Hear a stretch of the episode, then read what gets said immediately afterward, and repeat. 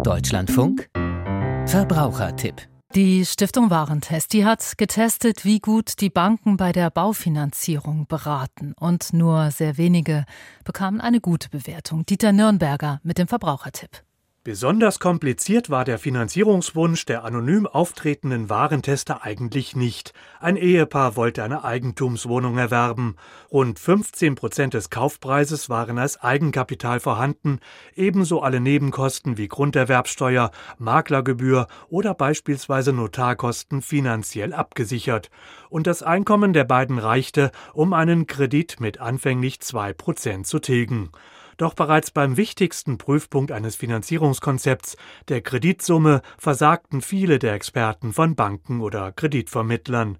Die vorgeschlagenen Kreditsummen oder Beträge wurden oft zu hoch oder zu niedrig angesetzt. Warentester Stefan Hüllen. Schlimmer ist natürlich, wenn der Kreditbetrag zu niedrig ist. Das heißt nämlich dann am Ende im schlimmsten Fall, dass einfach dann Geld fehlt für die Finanzierung der Immobilie. Ein zu niedriger Kreditbetrag bedeutet in unserem Fall, dass einfach zu viel Eigenkapital eingesetzt wurde.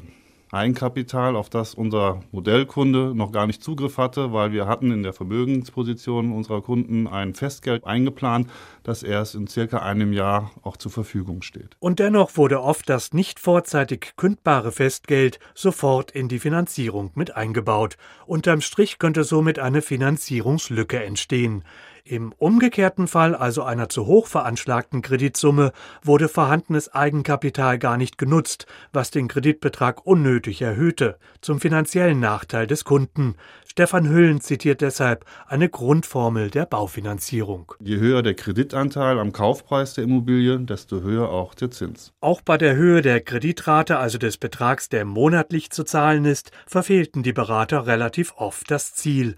Sie setzten beispielsweise zu niedrige Pauschalen für den sonstigen Lebensunterhalt an, und nicht zuletzt fanden die Warentester bei den Angeboten von 19 Kreditanbietern deutliche Zinsunterschiede, was beispielsweise bei einem 400.000 Euro Darlehen erhebliche Auswirkungen haben kann.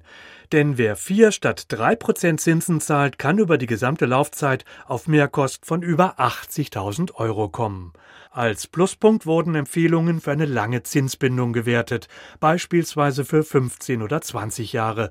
Das schließt Risiken von Zinserhöhungen für lange Zeit aus. Und positiv war es auch, wenn das Recht auf Sondertilgungen eingeräumt wurde. So kann der Kredit schneller abbezahlt werden. Warentester Stefan Hüllen. Sinnvoll ist es auf jeden Fall. Sie haben ja dadurch eine gewisse Flexibilität. Wenn Sie zusätzliches Einkommen erhalten, das 13. Monatsgehalt, Weihnachtsgeld, was auch immer, das kann man natürlich für Sondertilgungen einsetzen. 19 Banken Banken oder Kreditvermittler wurden untersucht, jeweils sechs oder sieben Beratungsgespräche pro Baufinanzierer geführt.